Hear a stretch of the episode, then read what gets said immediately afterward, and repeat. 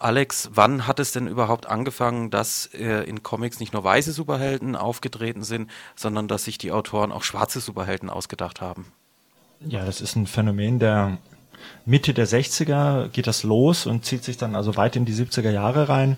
Im Grunde kann man sagen, dass 1966 tritt der Black Panther in den Fantastischen Vier auf und damit haben wir den ersten wirklich großen populären schwarzen Superhelden, der dann auch ein paar Jahre später seine eigene Heftserie bekommt, also auf dem Titel wirklich als Black Panther ein schwarzer Held ist, nicht nur so ein Sidekick, so eine Figur in so einer Fünfertruppe wie bei den X-Men, wo dann einer ähm, schwarz ist, sondern wirklich eine Hauptfigur. Also der erste äh, afroamerikanische Superheld in den Comics, der heißt Black Panther. Jetzt hat das irgendwas mit den Black Panthers zu tun, mit der sozialen Bewegung? Es gibt eben die Black Panther Party, wie du sagst, die ähm, natürlich äh, von der radikalen schwarzen Bewegung ähm, getragen war. Äh, das Witzige ist, dass im Grunde ein großer Verlag wie Marvel, also ein Verlagsimperium, das natürlich äh, politisch keine Ambition hat, sondern einfach nur seine Hefte in Millionen Auflagen verkaufen will, äh, sich einfach diesen Namen schnappt und ähm, aus diesem aus dieser radikalen politischen Bewegung diesen Namen nimmt und im Grunde ein Unterhaltungsprodukt draus macht, nämlich ein Heftchen, was dann einfach am Kiosk liegt.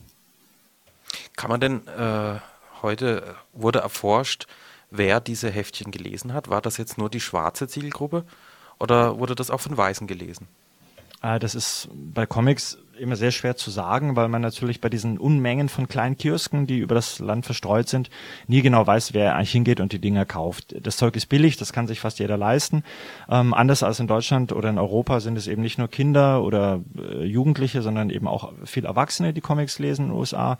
Ähm, und ähm, es heißt immer, dass eben auch gerade die ähm, schwarze Unterschicht mit ähm, unterdurchschnittlicher ähm, Schulbildung ähm, eher zu einem Comic als zu einem Buch greift und man eben auch eine generell eine ähm, erwachsene Leserschaft hat in den USA, auch bei Soldaten zum Beispiel, ähm, auch im Krieg werden immer, wurden immer viel Comics gelesen von den GIs, aber eben auch eine starke schwarze ähm, Leserschaft. Es ist schwer zu sagen, anders als im Kino, wo man im Grunde relativ leicht jemand hinstellen kann und gucken kann, wer geht da rein, wer geht da raus, ist das bei den Comics immer ein bisschen diffus, aber es müssen auch Weiße gewesen sein, sonst würde Marvel nicht auf diese riesigen Auflagen kommen, ähm, quer über das ganze Land, sonst hätten die Dinger ja nur in bestimmten schwarzen Vierteln in den Großstädten verkauft werden können können. Jetzt äh, ist die Hautfarbe ja das eine, was äh, die schwarzen Superhelden von den weißen unterscheidet. Gibt es noch andere Unterschiede? Ja, genau das ist eben spannend und das wollte ich mir auch ein bisschen angucken. Ähm, per Definition erstmal nicht, weil auch die Superhelden natürlich an sich eine große Bandbreite haben, ähm, von ihrer, von einem relativ zynisch gewalttätigen Batman zu einem eher witzigen Spider-Man, zu einem allmächtigen, ähm, quasi so gottähnlichen, ähm, superguten Superman, ähm, haben wir auch da eine große Bandbreite. Trotzdem sind mir bestimmte Sachen aufgefallen. Also es ist ähm, schwarze Superhelden, vor allem wenn sie allein auftreten, vor allem männlich, sind sehr physisch, sehr muskulös, ähm, entsprechen also eher diesem Klischee des Boxers, des gut trainierten ähm, Athleten sind jetzt ähm, weniger für die für die Eleganz ähm, zuständig, ähm, wie das so ein Spider-Man ist, der eher so eine so eine gymnastische Figur ist. Ähm, äh, das ist das eine. Das andere ist natürlich die Gegnerschaft. Also ähm, entsprechend ähm, Problemen, die du in ähm, schwarzen äh, Großstadtvierteln hast, ist es auch bei den schwarzen Superhelden so, dass dann da oft gegen Drogendealer zum Beispiel gekämpft wird ähm, oder gegen Waffenhändler oder gegen bestimmte Arten von Kriminalität, ähm, von denen einfach diese Autoren und Zeichner und eben Verlagsleute ausgingen, dass es eine schwarze Leserschaft interessant finden könnte, weil es was mit ihrer Großstadt ähm, Lebenswirklichkeit zu tun hat. Du hast erzählt, es hat in den 60er Jahren angefangen. Das war auch die Zeit, als eben so eine Figur wie Cassius Clay oder Muhammad Ali aufgetreten ist. Denke ich, eine ganz zentrale Figur auch für äh, die Wahrnehmung der Schwarzen und in der Öffentlichkeit. Mhm. Ähm, die Blütezeit war dann wohl in den 70er Jahren mit den Blaxploitation-Wellen äh, im Kino und wohl auch in den Comics. Genau, also ähm, frühe bis Mitte der 70er ist das im Grunde eine Welle. Da ähm, können wir die Comics nicht mal als singuläres Phänomen rausnehmen, sondern eben, wie du sagtest, Blaxploitation, also die ähm, die diesen komischen Namen haben, also im Grunde eine Filmwelle, ein Filmgenre, so zwischen 70 und 77 ähm, das ähm, sich primär an schwarzes Publikum wendet, aber oft aus den großen Hollywood-Studios kommt, heißt eben so, weil man quasi ein Publikum exploitet, also man, ähm, man ähm, bedient den Markt für eine bestimmte Zielgruppe und auch das ist meistens relativ ideologiefrei, sondern will einfach nur ähm, gesehen und gekauft und bezahlt werden. aber wir haben eben Helden wie Shaft oder Superfly oder dann eben Pam Greer mit ähm, Foxy Brown. Ähm, und gleichzeitig haben wir eben eine ganze Reihe neuen ähm, schwarzen Heldenfiguren in den Comics und natürlich auch die Soul-Musik, also die ja auch durch die Filme populär wird. Also wir haben James Brown und Curtis Mayfield und diese ganzen Musiker, die dann auch Soundtracks für diese ähm, Filme machen.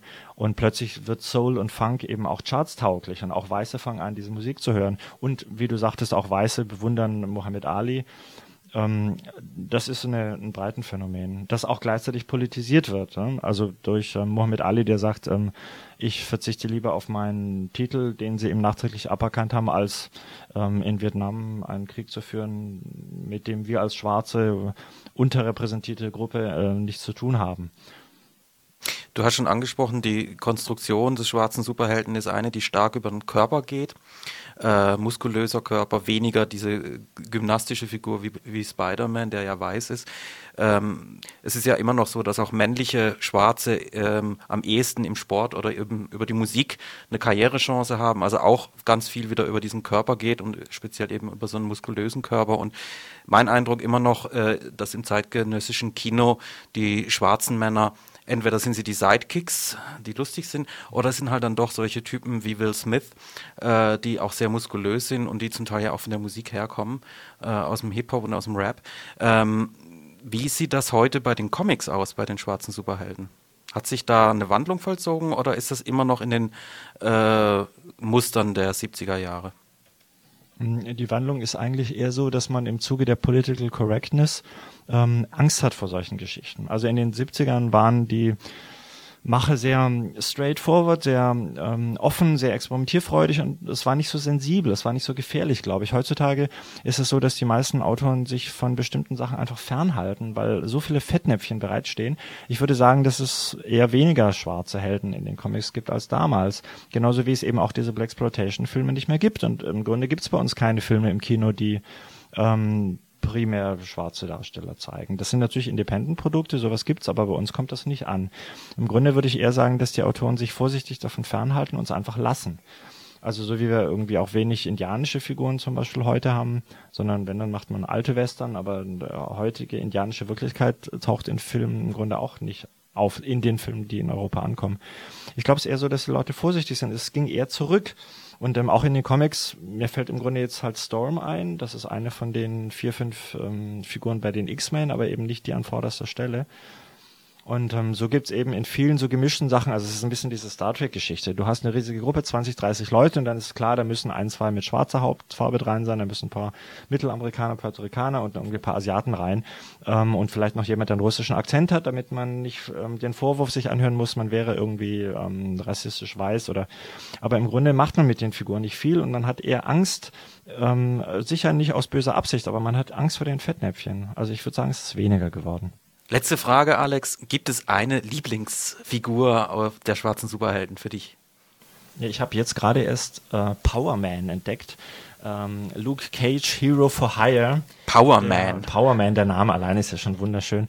Ähm, der bei uns eigentlich gar nicht bekannt ist, aber dann ähm, ähm, relativ bald in den USA eine eigene Serie bekommen hat, die also auch lange Zeit gelaufen ist und sehr populär war und ähm, heutzutage relativ hohen Sammlerwert hat, vielleicht bei einer schwarzen Zielgruppe kann ich nur mutmaßen, ähm, der dann später mit einem weißen Sidekick zusammen ist, aber er ist der Held, er ist die Hauptfigur und er kämpft natürlich auch in den schwarzen Vierteln und er kämpft, was ich ganz interessant finde, sieht man auch an den Titelbildern, eben nicht nur in der Luft wie Superman oder Spider-Man und auch nicht in seinem eigenen Gefährt wie Batman mit seinem Batmobil und seinem Batcopter und seinem Bat-Motorbike, sondern er kämpft zum Beispiel auch oft in Public Transport. Und das ist natürlich eine Sache, mit der sich ähm, eine Unterschicht identifiziert, weil sie jeden Tag die Metro haben, weil sie kein altes Auto haben. Also er kämpft in Bussen und in Metros und in U-Bahn-Stationen und solchen Geschichten. Und ähm, das kommt bei Spider-Man mal vor, aber bei ihm häuft sich das. Das ist äh, interessant, finde ich. Und Power Man hat statt einem Gürtel, also wir kennen ja diesen Utility Belt von Batman mit lauter Instrumenten, eine Kette um die er nicht benutzt, also mit der er nicht kämpft, aber er hat statt einem Gürtel eine Kette. Er ist der einzige Superheld mit der Kette. Und da denke ich sofort, das kann ja kein Zufall sein. Es gibt dieses, ähm, die schwarzen Bewegung selber beruft sich auf ihre Wurzeln und ähm, auf, auf die Sklaverei und die Anfänge ähm, der amerikanischen Geschichte. Und da kann es kein Zufall sein, dass ausgerechnet ein schwarzer Superheld mit einer Kette um den Bauch rumläuft.